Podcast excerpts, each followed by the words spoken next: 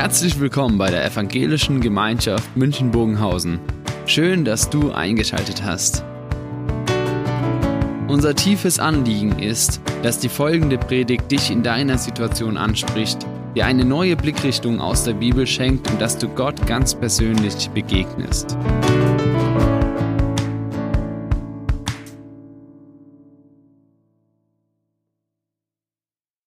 Kleine Gemeinde kann man heute ja schon so sagen.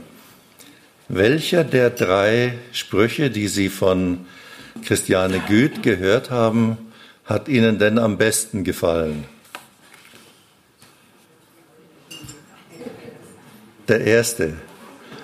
Mir auch, mit fortschreitendem Alter, gefällt einem das. Aber das Interessante ist, Arno Backhaus hat eine Fähigkeit, Sachen mit einem Satz auf den Punkt zu bringen, zu komprimieren und man kann sich das merken. Diese Fähigkeit finden wir auch bei Jesus. Die drei Widersprüche oder Gegensätze, die wir heute gehört haben, um genauso einen Gegensatz geht es heute. Und was macht Jesus? Er fasst manchmal Dinge zusammen in einem einzigen Satz und er spricht über Motive und er spricht über das Motiv seines Lebens auf der Erde. Den Satz, über den wir heute nachdenken, den spricht er zeitlich gesehen am vorletzten Tag seines Zusammenseins mit den Jüngern. Und wie Christiane Güth schon sagte, es ist eigentlich ein Text, über den man in der Hauptsache während der Passionszeit nachdenkt. Ich lese Johannes 16, den Vers 33. Dies habe ich mit euch geredet, damit ihr in mir Frieden habt. Dann kommt der Satz, auf den es mir heute ankommt, und der heißt, in der Welt habt ihr Angst, aber seid getrost, ich habe die Welt überwunden. Wie komme ich dazu, außer der Reihe über so einen Text zu sprechen? Wir hatten diesen Text ja schon einmal in diesem Jahr, im Frühjahr, hat wirklich Siegfried Winkler darüber gepredigt, aber das Thema war ein ganz anderes. Es hieß unverschämt beten. Er sprach schon einmal über Johannes 16, hat die Verse vorgelesen, in denen es um das direkte Gebet der Jünger zu Gott geht wo es um Abschied geht, wo es um Angst geht. Und beim letzten Vers, da hat es mich wirklich elektrisiert. In der Welt habt ihr Angst, aber seid getrost, ich habe die Welt überwunden. Gerade dieser zweite Teil des Verses, der hatte es mich, der hat es mir angetan. Habe ich da richtig gehört? Jesus sagt nicht, seid getrost, ich habe die Angst überwunden, sondern er sagt, seid getrost, ich habe die Welt überwunden. Wie passt das zusammen? Ich erinnere mich noch genau, dass ich mit Anspannung da saß und auf die Predigt hörte und immer darauf wartete, dass Siegfried Winkler auf diesen Punkt kommt. Nichts. Gar nichts. Auf diesen Vers ist er nicht eingegangen. Natürlich war ich unzufrieden und ich bin nachher draußen zu ihm gegangen und bat ihn darum, mir das mal zu erklären und das aus, mir das auszulegen. Zunächst war Schweigen, dann sagte er, na gut, weißt du was? Am 25. August beginnt mein Urlaub. Da könntest du dir mal Gedanken drüber machen und darüber predigen Zeit hast du bis dahin ja genug. Heute haben wir den 25. August. Ich hatte genug Zeit, aber ob meine Gedanken auch auf Ihre Gedanken treffen, das werden wir sehen. Jetzt müssen wir uns mit diesen Begriffen auseinandersetzen, über die es da geht. Jesus spricht von der Welt. Naturgemäß leben wir in einer physikalischen Welt, die sichtbar ist, greifbar, spürbar, hörbar und auch riechbar. Das ist eben die Welt, die wir die Schöpfung nennen. In sie werden wir hineingeboren. Diese Welt, sie steht uns zur Verfügung. Aber diese Welt gehört den Menschen, egal ob wir Christen sind oder nicht Christen, nicht in irgendeiner Eigentumsform als Menschen, egal ob Christen oder auch nicht, dürfen wir die Schätze, die uns die Welt bietet, nicht in einer selbstsüchtigen und einer verantwortungslosen Art und Weise verschwenden. Wir haben nichts in diese Welt hineingetragen, wir werden auch nichts heraustragen. Wir dürfen dankbar gestalten, was wir bekommen und es auch genießen. Vorausgesetzt, wir verbrauchen es nicht endgültig und unwiederbringlich zum Schaden der nachfolgenden Generationen. Das nennt man verantwortungsvolle Verwaltung. Aber nicht nur wir gestalten die Welt, die Welt wirkt auch auf uns.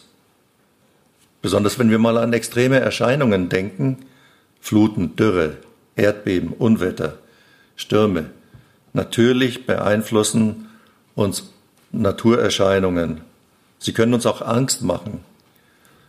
Besonders dann, wenn wir uns ihnen nicht gewachsen fühlen. Aber spricht Jesus hier von dieser sichtbaren und natürlichen Welt der Schöpfung? Vielleicht. Aber wahrscheinlicher erscheint es mir, er spricht von einer Welt im erweiterten Sinn.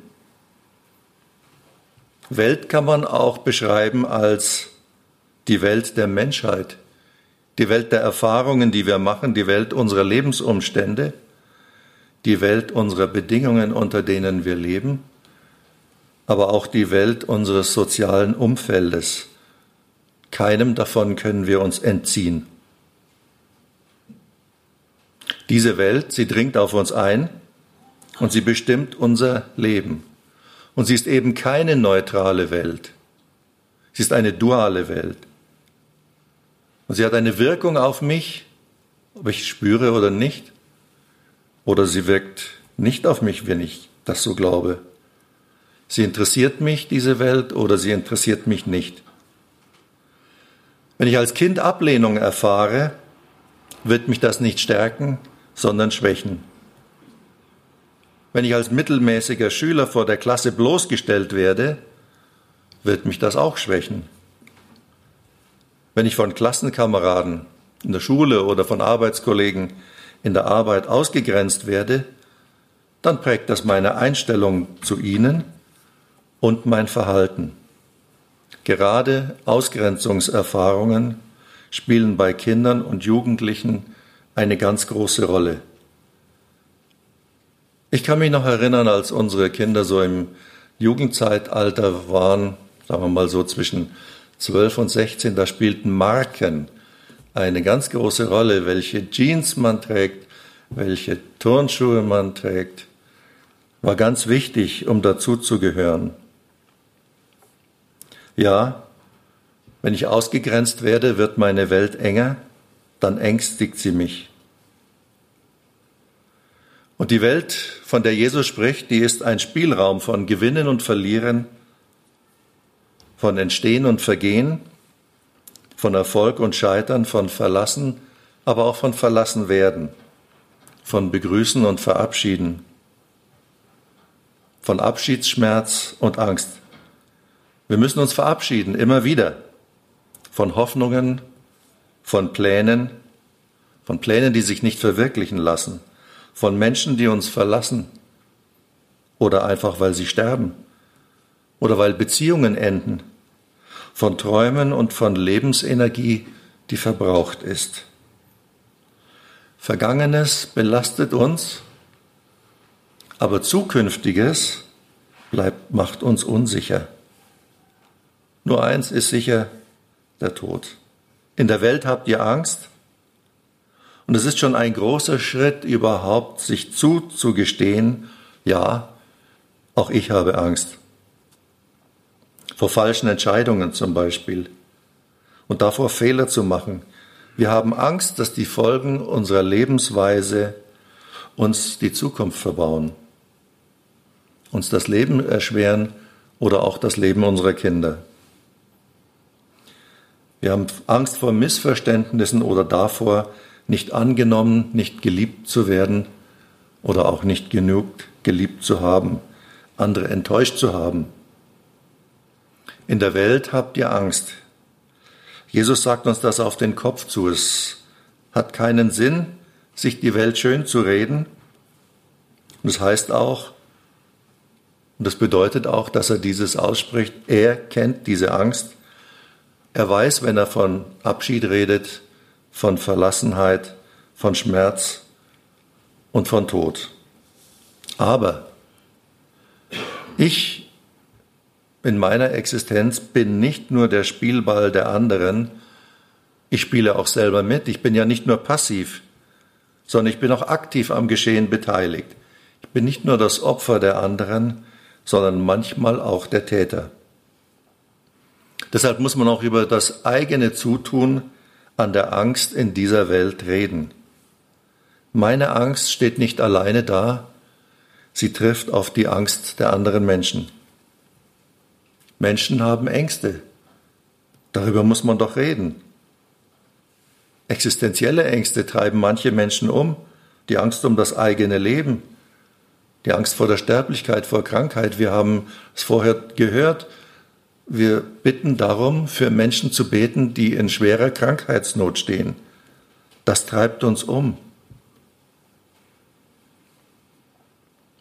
Es sind nicht immer existenzbedrohende Ängste, wir wissen, dass wir auch manchmal vermeintliche, unwahre Ängste oder unrealistische Ängste haben.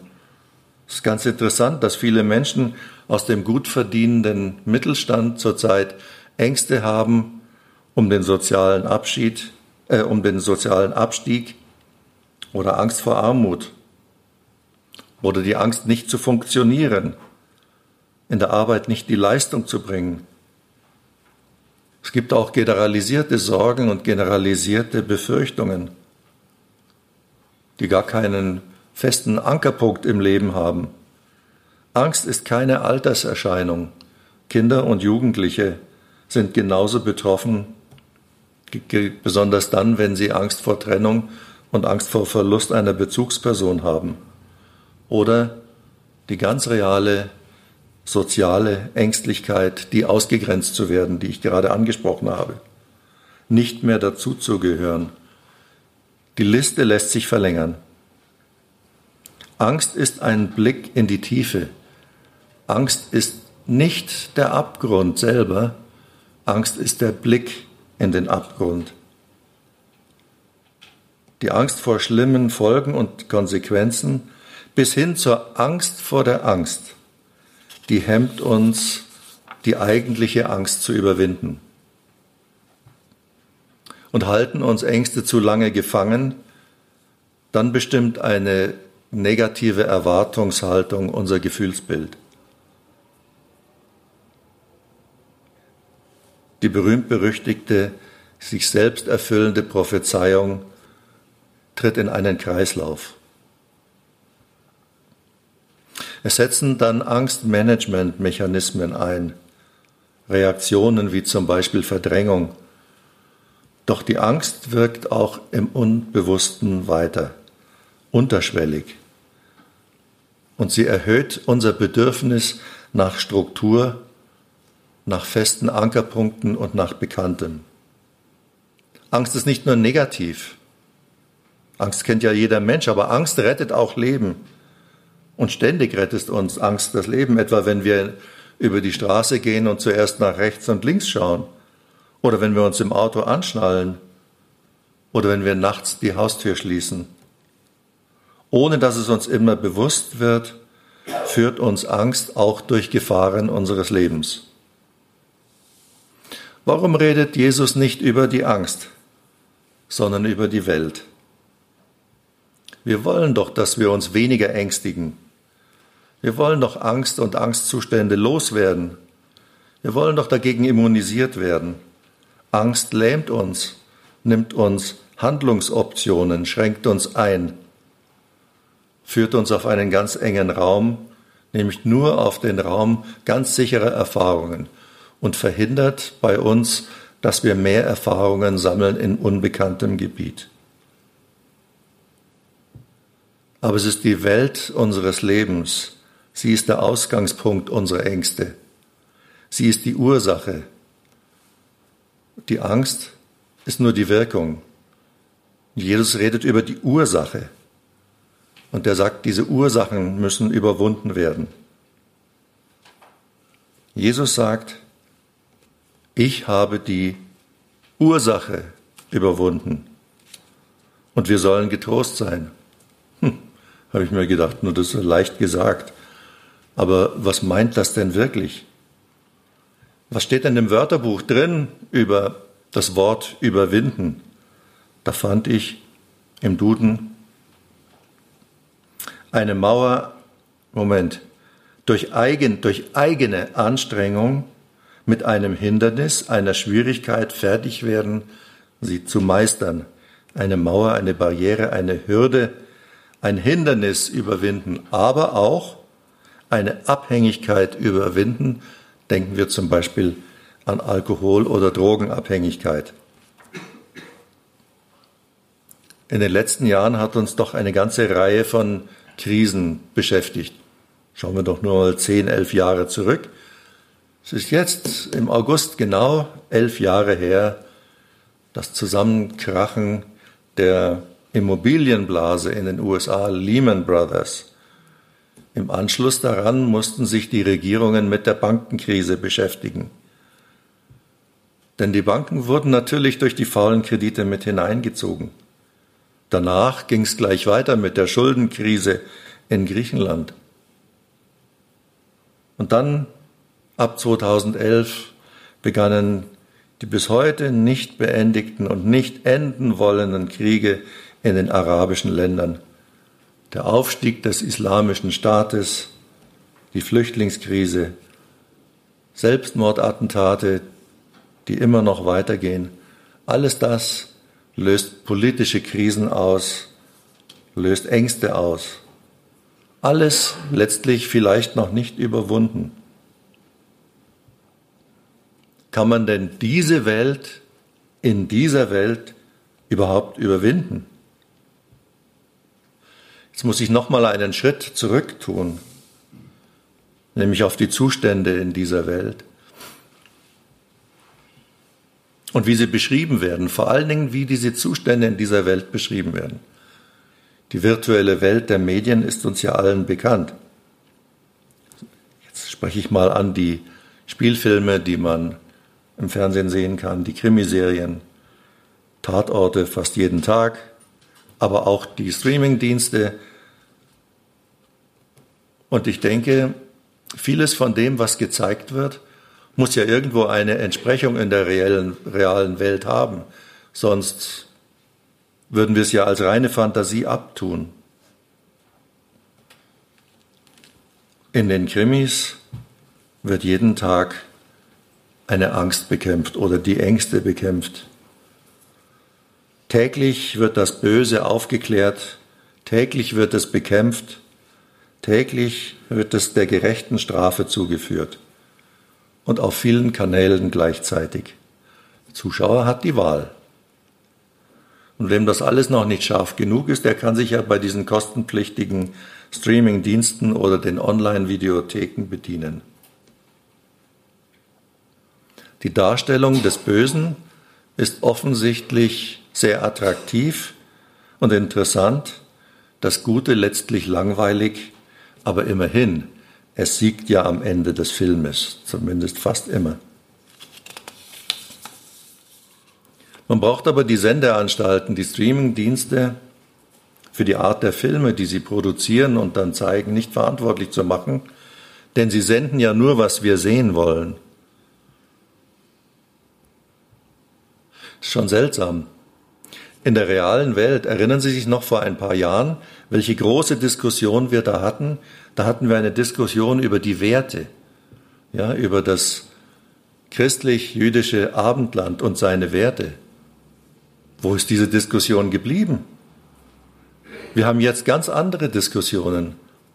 Wir haben jetzt Diskussionen über mehr Polizei, schärfere Strafen, härtere Gesetze. Aber Jesus sagt, das ist der falsche Weg. Die Ursachen müssen überwunden werden. Drum noch einmal die Frage, kann man die Welt in dieser Welt überwinden? Hier hilft uns vielleicht eine Bibelstelle. Sie ist auch von Johannes und sie steht im ersten Johannesbrief. Ich lese aus 1. Johannes 5, vierten Vers. Denn alles, was aus Gott geboren ist, überwindet die Welt und unser Glaube ist der Sieg, der die Welt überwunden hat. Unser Glaube ist der Sieg, der die Welt überwunden hat. Die Welt hat sich so sehr von Gott wegentwickelt, dass Unglaube, Gottesleugnung und Übertretungen der Regeln und Gesetze zum System geworden ist, zum System dieser Welt. Dies erklärt uns Johannes als die Welt und er sagt, wer aus Gott geboren ist, der überwindet dieses System. Die Welt überwinden heißt, sich, dem, sich vom System dieser Welt hin zu emanzipieren. Seit der Aufklärung haben wir doch diese Hoffnung, die gegen alle Erfahrung steht, nämlich, dass alle gut gemeinten Bemühungen der Menschen, Erziehung, Kultur, Kunst, Bildung vor allen Dingen, Ethik, aber auch die Religion, den Menschen stetig bessern und stetig auf eine höhere Stufe stellen. Aber überwinden diese Sachen wirklich den wahren Ursprung des Bösen, die Trennung von Gott? Um die Welt zu überwinden, müssen wir also von Gott geboren werden. Aus Gott geboren werden kann ein Mensch nur sein, wenn seine innersten Anlagen von Grunde auf durch Gott erneuert wurden. Und wenn Gott ihm ein Frühwarnsystem implementiert hat, wenn wieder etwas dazwischen kommt, nämlich zwischen den Menschen und Gott. So kommt es darauf an, eine solche neue Natur zu bekommen. Jesus spricht zu Nikodemus einmal und sagt zu ihm, wenn jemand nicht von neuem geboren wird, kann er nicht das Reich Gottes sehen. Und Jesus erklärt dem Nikodemus das weiter, was er damit meint, und er spricht aus, und er spricht von einer Geburt aus Wasser und Geist. Die ist die Voraussetzung für das Reich Gottes. Die Neugeburt aus Wasser und Geist liegt im Glauben an Jesus Christus. Und man kann diese Neugeburt nicht selbst bewerkstelligen, sondern der Glaube ist es, der das tut und der mit der Zeit die Neugeburt bewirkt. Das ist etwas ganz Persönliches, was ganz Individuelles, nur für mich, nur für Sie, aber nicht stellvertretend für mich, für meine Familie oder für Sie, für Ihre Familie. Nein, nur für jeden Einzelnen ist diese Neugeburt. Die Welt überwinden, das geschieht hier und jetzt und zu unseren Lebzeiten, nämlich in der Welt, in der sichtbaren und in der spürbaren Welt unseres Handelns. Dann geschieht das Reich Gottes an mir, und das meint den Bereich, in dem der Herr Herrschaft über uns gewinnt. Es liegt nicht, wie oft missverstanden wird, in der Zukunft, in einer zukünftigen heilen Welt oder im Himmel, sondern gerade in unserer Welt. Gott will, dass sein Reich hier anbricht, in unserer Welt, in unserem Leben. Und das ist das zentrale Anliegen von Jesus. In seinem ganzen Wirken in seinem Leben auf der Erde hat er das bezeugt und das will er auch heute noch. Jesus will nicht, dass wir unsere Hoffnungen auf die Zukunft verlagern und projizieren. Er will nicht, dass wir sagen, eines Tages, da werden wir erkennen, was wahr ist. Eines Tages werden wir sehen, welcher Weg zur Liebe führt und zum Guten. Eines Tages werden wir keine Angst mehr haben, keine Angst mehr zu versagen. Nein, das will Jesus nicht. Genau das will er nicht. Er will das Anbrechen der Herrschaft Gottes in unserer Zeit, in unserem realen Leben, jetzt, in meiner jetzigen Welt, nicht erst in Zukunft. Ich möchte es zusammenfassen. Angsttherapien sind gut, sind wichtig und für viele Menschen absolut notwendig. Es geht darum, besser mit der Angst umgehen zu können, zu akzeptieren, dass sie da ist und immer wieder kommen kann, aber dass sie uns nicht unterkriegen soll. Bei Jesus geht es aber um die Bekämpfung der uns innewohnenden Ursachen und der Umstände der Angst, der Überwindung dieser Angst. Als Gedankenmodell möchte ich einmal hinstellen, was hieße es denn wirklich, ich habe die Angst überwunden? Was bedeutet das?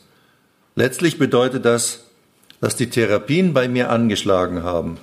Die Angstbewältigung wirkt, die Mechanismen der Angstverdrängung, der Angstabwehr und des Ignorierens haben bei mir angeschlagen. Aber alles ist noch da. Die Einengung meines Lebens ist noch da, die Bedrohung, die Ausgrenzung. Nichts hat sich wirklich geändert, mit nichts habe ich wirklich Frieden. Mit nichts habe ich mich wirklich beschäftigt. Nichts habe ich selber beeinflusst oder durch Jesus beeinflussen lassen. Alles ist noch da wie vorher. Es kümmert mich nur nicht mehr so wie vorher. Ist mir gleichgültig oder zumindest ängstigt es mich nicht mehr. Aber bei Jesus ist da noch ein Schlüsselwort. Friede in mir. Friede in Jesus suchen, ohne Friede in der Welt und Friede mit meiner Welt, mit meiner Lebenswelt zu machen. Friede mit Jesus finden, ohne dieses zu tun, wie soll das gehen? Frieden mit meiner Familie, mit meinen Kollegen, Friede mit meinen Geschwistern, manchmal haben wir auch untereinander Unfrieden. Wie soll das sein, ohne dass ich Frieden mit Gott habe? Im Neuen Testament ist Friede vor allem die Wiederherstellung des gestörten Verhältnisses mit Gott, das durch die Schuld geschehen ist. Und nachfolgend natürlich der Friede mit den Mitmenschen. Ich stelle noch einmal den Predigtext aus dem Johannesevangelium in den Kontext zu dem Johannesbrief mit dem Hinweis auf die Welt. Denn alles, was aus Gott geboren ist, überwindet die Welt. Und unser Glaube, unser Glaube ist der Sieg, der die Welt überwunden hat. Wer ist es aber, der die Welt überwindet, wenn nicht der, der da glaubt, dass Jesus Gottes Sohn ist? Es ist der Glaube, nicht der anonyme Glaube an irgendetwas, sondern der zielgerichtete Glaube an diesen Jesus Christus als den von Gott bevollmächtigten Sohn, der die Macht hat, uns zu verändern. Amen.